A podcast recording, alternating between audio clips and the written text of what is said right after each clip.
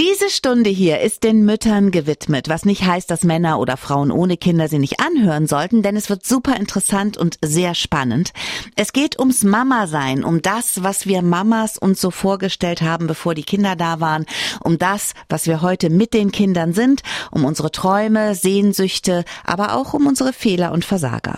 Mein Gast der Woche ist Corinna Mamok. Die arbeitet als selbstständige Fotografin und Autorin und hat ein wunderbares Buch geschrieben, das heißt Mama mutig mittendrin und ist bei Knesebeck erschienen.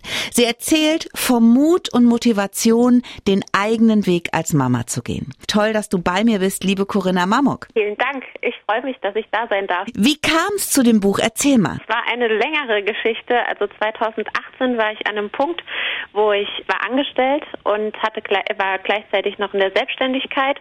Das heißt, ich hatte ziemlich viel zu tun und mein Leben hat sich irgendwie angefühlt wie eine nicht enden wollende To-Do-Liste. Mhm. Und dann äh, wurde ich äh, ungeplant schwanger mit Zwillingen und dann hatte ich eine Fehlgeburt und dann war ich irgendwie so komplett genullt. Mhm. Also es war eine schmerzhafte Erfahrung für mich, aber es hat mir eine Chance äh, gegeben, die ich so nicht äh, erwartet hätte und festgestellt, ich will einfach mehr vom Leben. Und plötzlich hatte ich diese Frage im Kopf, wie machen das andere Mütter nur? Also wie funktioniert dieses mehr? Wie komme ich aus diesem Hamsterrad raus mit diesen ganzen Aufgaben und äh, kann endlich mein Leben so leben, wie ich halt will?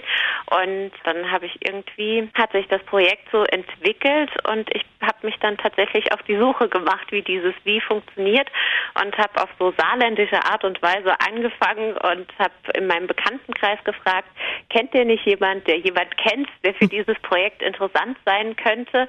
Und ja, ja und so, so hast immer, du all die Mütter gefunden. Ja, so hat das immer größere ja. Kreise gezogen und äh, am Schluss muss ich aber sagen, wie ich dann den Verlag hatte und wie sich dann herausgestellt hat, dass es halt ein Buch wird, da haben wir dann auch gezielt nach äh, mhm. Müttern gesucht. Mhm. Wir wollten es halt möglichst vielfältig halten. Mhm. Wenn man sich als Mama an den Moment erinnert, an dem man erfahren hat, dass man schwanger ist, vorausgesetzt man hat sich das Kind gewünscht, dann ist da zwischen der Unsicherheit und der Angst dieses unfassbare Glück gepaart mit dem Gedanken, was man alles sein möchte als Mama, als gute Mama.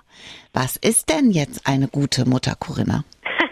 Das ist eine spannende Frage und äh, ich glaube, die Antwort darauf lautet, dass jede Mama äh, per se, egal welchen Weg sie einschlägt, eine gute Mutter für ihr Kind ist, weil es gibt einfach nicht diesen richtigen Weg. Und ich glaube, wir dürfen uns alle davon lösen, dass es irgendwie eine Definition einer guten Mutter gibt. Mhm. Also ich glaube, das dürfen wir alle für uns selbst definieren. Die eigene Mutter spielt ja eine ganz große Rolle beim Mama sein, oder? Das ist für mich ein bisschen schwierig. Mhm. Meine Mama ist relativ früh gestorben und ähm, was heißt relativ früh, also in meinen Zwanzigern. Und da habe ich vielleicht viele Fragen gehabt, auf die ich keine Antwort mehr mhm. gekriegt habe. Aber glaubst du das generell, dass wir uns da an der eigenen Mutter auch als Vorbild orientieren oder daran orientieren, dass wir sagen, so will ich nicht sein? Ich glaube schon, dass das eine Rolle spielt. Also mir sind mindestens äh, fünf Dinge eingefallen, die ich anders machen wollte. Das ist mir auch leichter gefallen zu sagen, was ich nicht möchte, als das, was ich möchte. Aber ich muss sagen, mich hat das ähm, komplett überrollt. Also es ist jetzt nicht so, dass ich äh, einen festen Plan hatte, wie ich sein will oder dass ich gewisse Vorstellungen hatte. Aber so das Gesellschaftsbild, das schwingt halt schon mit. Mhm. Ich dachte am Anfang äh, viel, wenn ich eine Mama bin, bin ich die Hauptverantwortliche Jugendliche für die Kinder. Also mhm, mhm. das musste sich dann erstmal entwickeln. Na Gott sei Dank hatte sich das. Corinna, wie hat sich unser Mutterbild denn im Laufe der Zeit verändert? Kannst du dazu was sagen? Also das finde ich ganz spannend. Ich hatte früher immer im Kopf, dass wir quasi so, also Familie Feuerstein hatte ich quasi im Kopf. Äh, der Mann äh, jagt, die Frau äh, äh kümmert sich um äh, Haus und Herd mhm. und äh, dann herauszufinden, dass das alles ganz anders war und dass wir quasi das Mütterbild vielleicht von den letzten 100 Jahren im Kopf haben, aber dass wir also komplett frei sind in dem, was wir tun und mhm. auch, dass das Mütterbild nicht so war, wie wir das äh, vielleicht vermuten, das fand ich äh, ganz spannend und das hat für mich ganz viele Türen aufgemacht. Wie ist es denn heute, wo viele Frauen sich zerreißen zwischen Job und Kinderbetreuung? Also ich meine, du hast ja eben schon anklingen lassen, bei dir ist das anders, aber äh, fair ist es nicht, ne? bei vielen Frauen zumindest noch nicht. Nee, das ist bei mir immer auch noch nicht fair. Also das ist immer noch ein Kampf im Kleinen. Wir sind mittlerweile dort angekommen, wo wir äh, vielleicht 70, 30 leben. Und ich will aber gern zu diesem 50-50 Modell. Aber ich glaube, dafür müssen wir Frauen alle unbequem sein eine Zeit lang mhm. und unsere Bedürfnisse äußern und das fängt für mich halt im Kleinen an. Also Diskussionen mit meinem Mann, warum meine Arbeit genauso wichtig ist ja, ja. wie seine und äh, das auch den Kindern vorleben, weil ich will halt auch, dass meine Kinder verstehen, eine Mama ist zwar eine Mama und kümmert sich liebevoll um ihre Kinder, aber sie ist halt so viel mehr und ähm, mhm. dafür kämpfe ich. Dafür kämpfe ich auch. Und ich weiß genau, wo du bist gerade, weil das ist nämlich wirklich schwierig. Das ist auch gar nicht die Schuld der Männer unbedingt, weil die sind manchmal ganz verwirrt und sagen, ja, ja, schon gut, okay, da machen wir es halt jetzt anders. Es liegt auch oft daran, finde ich, dass wir es nicht genau artikulieren. Also, dass wir uns auch nicht manchmal nicht trauen.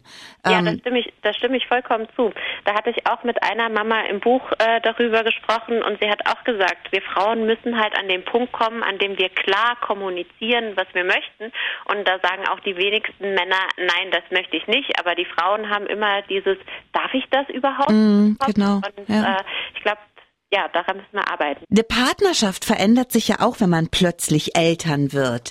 Was hast du in deinen Gesprächen bemerkt? Was ist da wichtig? Ah, das ist für ja. mich war das Thema Partnerschaft, also wir haben da quasi alles durchgemacht. Deshalb war das auch total äh, spannend zu erfahren, wie das bei anderen Müttern äh, war. Aber ich glaube auch da ist es wieder der Punkt, dass wir die Männer mit ins Boot holen und klar kommunizieren, was wollen wir, wo brauchen wir Unterstützung und dann kriegen wir das auch und äh, dass man sich wirklich die Freiräume schafft, dass man auch noch äh, ein Paar ist und nicht nur Eltern mhm. und sich einfach die Freiräume schaffen, weil die Kinder profitieren ja auch davon, wenn Mama und Papa happy sind. Genau. Mutter, das Wort klingt nach Liebe, Geborgenheit, Vertrauen, Versorgung, aber auch nach Stress, Hilflosigkeit, Ohnmacht und Versagen. Wenig auf der Welt beschäftigt Frauen so sehr wie die Mutterschaft und wenig auf der Welt verändert Frauen so sehr wie Mutterschaft. Ich spreche darüber heute mit Corinna Mamok. Die hat sich ganz intensiv mit diesem Thema befasst, ist viel gereist, hat mit ganz vielen Frauen gesprochen und herausgekommen ist ein wunderbares Buch, Mama mutig mittendrin heißt das. Das erzählt von all der Leichtigkeit, aber auch von der Schwere als Mama. Corinna, in deinem Buch, da war ein ganz tolles Beispiel für Selbstliebe.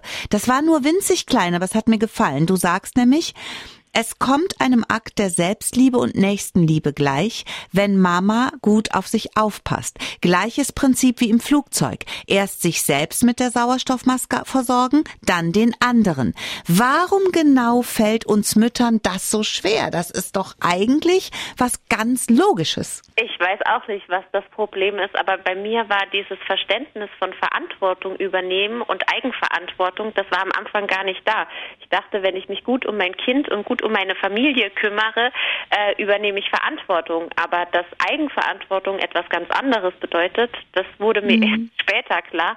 Und ich finde, dieser Punkt ist halt äh, super wichtig, wenn wir uns selbst nochmal auf die Prioritätenliste setzen. Aber ich glaube, es ist halt, wenn man Mama ist und man 300 Mal am Tag Mama hört, ja dann vergisst man sich halt selbst auch schnell und äh, sich da nochmal ins Gedächtnis zu rufen, ah ja, ich bin ein eigenständiger Mensch, ich habe Bedürfnisse, auf die muss ich auch achten. Das ist halt ein wichtiger Punkt und da dürfen wir alle nochmal hinschauen.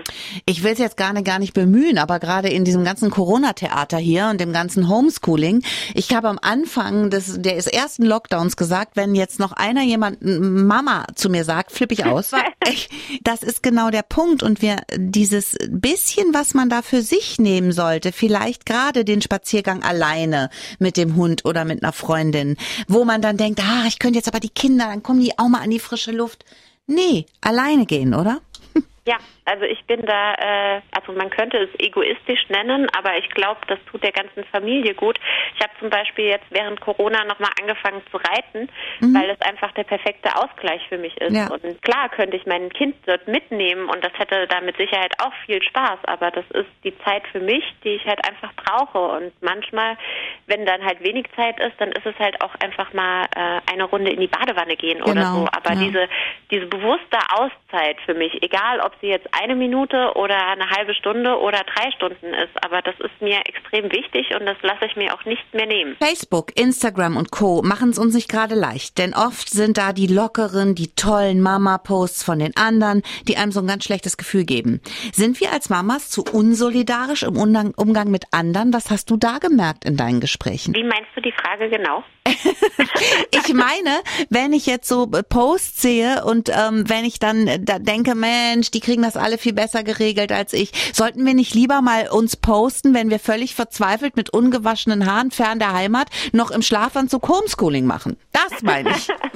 Also ich finde, ich finde die Mischung auf Social Media, die macht es tatsächlich, aber ich kann auch die Menschen verstehen, die sagen, ich will äh, keine Bilder im Internet von mir, die auf denen ich so aussehe und auf denen es mir nicht gut geht. Aber ich finde, wir dürfen da alle noch mal ein Stück näher zu uns selbst kommen und weniger in den Vergleich mit anderen gehen. Und was auch hilft, sind halt offene Gespräche. Einfach zu sagen, mir geht's so und so, wie geht's denn dir? Ob das jetzt auf Social Media sein muss oder äh, im privaten Umfeld, dass man einfach die Tür aufmacht und ehrlich ist. Und da kommt halt ganz viel zurück und das tut unheimlich gut. Corinna, in deinem Buch geben viele Mütter Einblick in ihr Leben. Gibt es eine Frau, die dich besonders beeindruckt hat? Oh, das kann ich so gar nicht sagen, weil ich habe ja insgesamt mit 50 Frauen gesprochen und die waren alle so unterschiedlich. Ich weiß noch, dass eine Frau mich mit ihrer Aura komplett von den Socken gehauen hat. Das war einfach der Hammer. Die hat die Tür aufgemacht, ich habe sie gesehen und dachte nur so, wow. Aber äh, auch ganz andere Dinge. Also jede Frau hat mich auf ihre Art beeindruckt und ich kann auch sagen, ich habe von jeder Frau ein Puzzlestück für mich mitgenommen und das war sehr besonders. Mhm. Wie, wie hast du die Mütter gefunden, die die Geschichten in deinem Buch erzählen?